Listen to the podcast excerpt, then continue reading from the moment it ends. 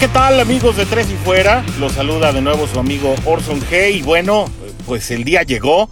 Finalmente pudimos ver a los Bengals tomar el emparrillado y salir a la cancha del Paul Brown Stadium y creo que todos estábamos muy a la expectativa de cómo funcionaría el equipo ahora bajo el mando de Joe Burrow detrás de la línea de golpeo y cómo esto incidiría en que las armas ofensivas, que no son pocas, las que tiene Cincinnati por el aire y obviamente el arma secreta que siempre es Joe Mixon detrás del quarterback, cómo podrían funcionar a la ofensiva. Creo que vimos cosas muy interesantes y si les parece bien, vámonos de lleno al análisis del partido de ayer en el que nuestros Bengals pues no resultaron favorecidos al final en el marcador, terminaron eh, con una dolorosa derrota 16 por 13 ante unos visitantes que no lucieron mucho. Fue un juego mucho más cargado al talento defensivo que realmente espectacular a la ofensiva, pero que nos deja muchos elementos de valor y creo que varios de nosotros estamos muy positivos con el desempeño del equipo, con el desempeño del novato Joe Burrow y con lo que podría ser el desarrollo de la siguiente campaña, bueno, más bien de la presente campaña para estos Cincinnati Bengals que, como lo hemos dicho varias veces, tal vez no apunten al campeonato todavía, tal vez ni siquiera lleguen a la postemporada, pero sí apuntan a ser un equipo con muchas mejorías con respecto al que ocupó el último lugar de la división y de la liga el año pasado. Así pues, eh, si nos vamos de lleno a los números, los fríos números, como les decía, no fue un partido plagado de yardas. La verdad es que en yardas totales los Chargers tan solo alcanzaron 362, de las cuales 207 fueron por aire y 155 por tierra. Eh, de hecho, solamente Tyrod Taylor y Joe Burrow fueron eh, los únicos jugadores que pasaron de, las, de la producción de 100 yardas. Tyrod Taylor tuvo 208 yardas por aire y Joe Burrow eh, respectivamente tuvo 193. El primero completó 16 de 30 pases, Burrow solo 23 de 36 y nadie más en ninguna de las alineaciones pudo superar la barrera de las 100 yardas. Eh, otra cosa fue el lado defensivo. Ahí vimos de verdad eh, muchísimas mejoras, sobre todo en el tacleo de Cincinnati, que fue uno de los mayores problemas, eh, quizá el mayor dolor de cabeza para Luan Rumo, el coordinador defensivo el año pasado que las tacleadas prácticamente todas se rompían a medida que llegaban eh, más atrás, a medida que pasaban por la línea de linebackers y a medida que los ataques llegaban también a la zona del perímetro, era mucho más probable ver que se rompieran las tacleadas. No fue así, incluso vimos las adiciones de Logan Wilson y de otros jugadores que estuvieron también participando activamente por primera vez bajo la funda de los Cincinnati Bengals eh, trabajar bastante bien, trabajar bastante positivo, cerrar muy bien los huecos. Jermaine Pratt prácticamente estuvo en todas las tacleadas, participando de manera activa o por lo menos eh, incidiendo en el rumbo en el que tomaba la pelota. La verdad es que la defensiva fue uno de los eh, aspectos a recalcar en el desempeño de los Bengals ayer.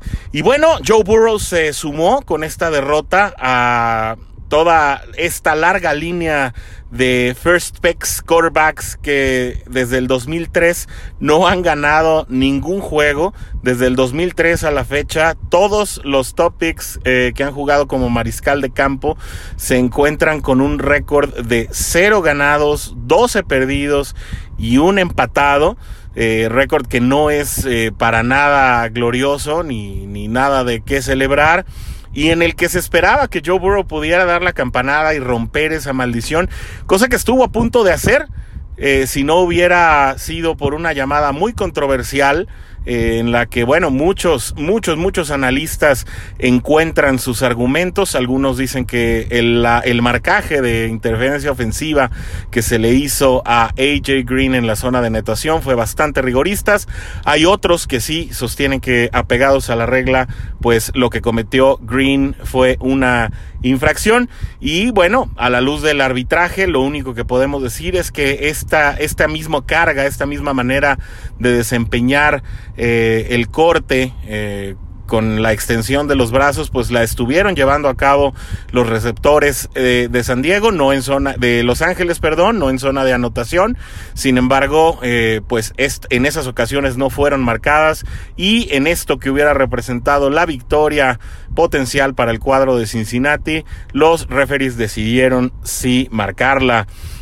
Bueno, Bengals eh, llega también a un no muy grato número eh, de 0-9 en juegos de diferencia de una anotación. Es decir, al equipo de Cincinnati le está fallando cerrar los partidos. No es la primera vez, si tomamos en cuenta los partidos de la temporada pasada, que le arrebatan el partido en los últimos minutos y que se quedan cerca de sobreponerse, pero no logran cerrar la pinza para llevarse la victoria. En esta ocasión parecía ser diferente, pero bueno, pues como lo comentábamos hace un momento, la marcación de los referees no les favoreció. La última vez eh, que Chargers no arrancaba con Philip Rivers eh, en los controles, eh, pues van a sorprenderse de recordar que el quarterback en aquella ocasión fue Drew Brees, así que prácticamente en los últimos 15 años solamente podemos hablar de 15 quarterbacks titulares en la historia de Chargers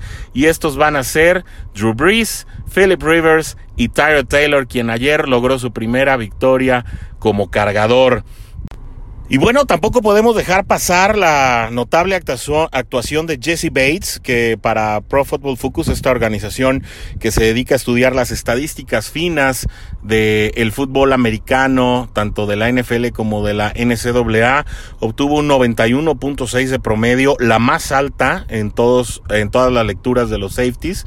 Eh, definitivamente este jugador que está apenas en sus primeros años de su carrera será un factor notable en esta defensiva que como decíamos luce bastante, bastante mejor que lo que lució el año pasado. Y mucha atención con Jesse Bates que además va a estar eh, jugando un rol fundamental eh, en la medida que las lesiones pudieran eh, seguir afectando la rotación de los jugadores titulares. Eh, Bengals definitivamente para aquellos que con la derrota se vinieron un poco abajo, sí luce mejor que en 2019. Tal, tal vez el golpe de realidad fue fuerte para aquellos que esperaban que con Burrow las cosas dieran un giro de 180 grados. La verdad es que Cincinnati todavía tiene muchas cosas que mejorar, pero lo que vimos ayer da señales de que esto puede suceder, eh, no solamente en el desarrollo, en el desarrollo del año por el talento que se tiene en la plantilla, sino a medida que estos jugadores vayan encontrándose juntos, de que vayan soltándose un poco, también de que vayan eh, perdiendo esa condición que no pudieron generar a falta de partidos de pretemporada. Y esto, sin duda, eh, la exhibición de ayer nos hace pensar en un equipo por lo menos más balanceado, mucho más seguro a la defensiva y que en el momento en que la ofensiva logre conectar y Burrow vaya sintiéndose más cómodo en el campo de juego, van a dar muchas y mejores sorpresas. Del lado defensivo definitivamente falta Gino Atkins quien por una lesión de hombro no pudo estar en este juego. Eh, se mantuvo en duda prácticamente hasta el domingo, no fue hasta ese mismo domingo que Zach Taylor lo mostró como descartado. Esperemos que de esta lesión se pueda recuperar en estos días y lo veamos eh, contra Baker Mayfield y sus Browns, a quienes se enfrentarán este jueves. Eh, muy rápido tendremos acción de los Bengals y esto puede ser bastante bueno precisamente en función de esa continuidad y esa soltura que esperemos que el equipo vaya agarrando eh, poco a poco. Eh, dentro de lo que peor se vio, podemos hablar de la línea ofensiva. La verdad es que Bobby Hart eh, lució bastante, bastante mal como tackle derecho. Prácticamente Joey Bosa hizo lo que quiso con él.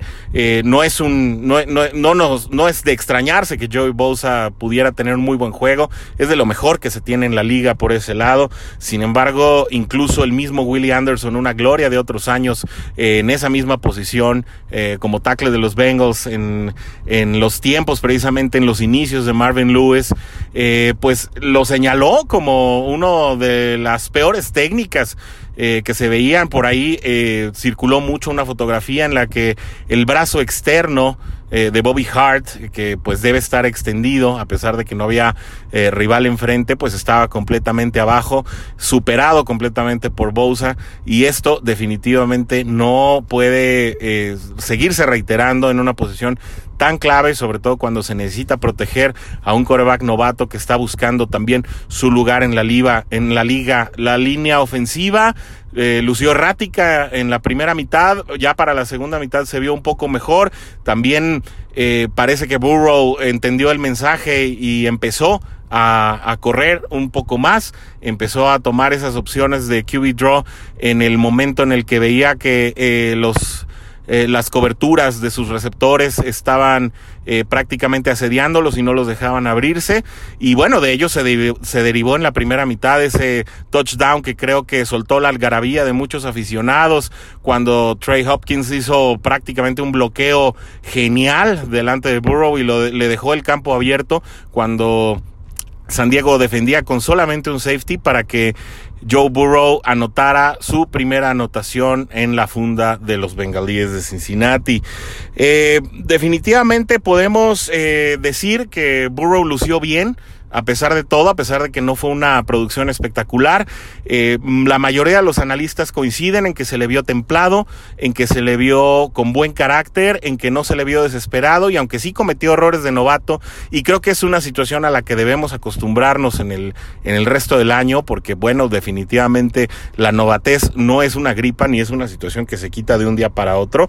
Se le vio bien, especialmente en esa última serie ofensiva que, que resultó pues francamente eh, trepidante como lo habíamos dicho hace unos momentos. El fumble de Joe Mixon, pues definitivamente eh, frustró eh, una, una posibilidad de regreso en el momento más importante de la, de, del partido.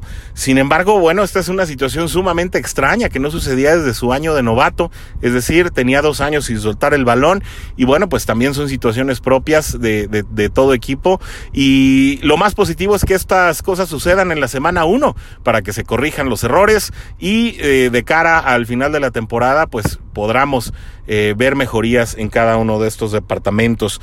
No hay que desestimar tampoco que se jugó contra un perímetro muy fuerte, no es eh, poca cosa el perímetro de Los Ángeles.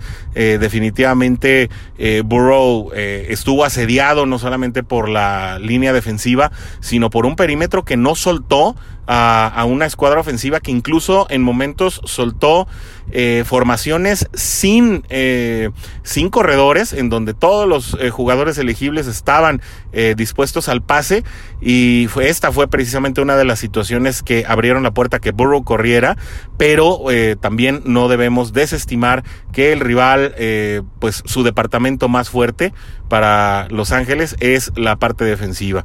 Bueno, eh, de cara al partido de la guerra civil contra Cleveland, eh, tenemos mucho que decir. Estaremos preparando eh, la próxima emisión de este podcast para poderlo escuchar un poco antes del partido. Sin embargo, por ahora llegó la hora de despedirnos. Les agradecemos mucho su atención y esperemos que sea cada una de estas emisiones de su agrado. Hasta aquí llegamos. Se despide su amigo Orson G. Tres y fuera. Hola, soy Rudy Jacinto, creador de Tres y Fuera. Si te gustó el programa de hoy, suscríbete a este y otros podcasts de la familia Tres y Fuera. Tres y Fuera NFL, Tres y Fuera Fútbol, Tres y Fuera de tu equipo favorito y claro, el canal de Tres y Fuera YouTube con videos todos los días. Porque si tu equipo existe, Tres y Fuera lo cubre.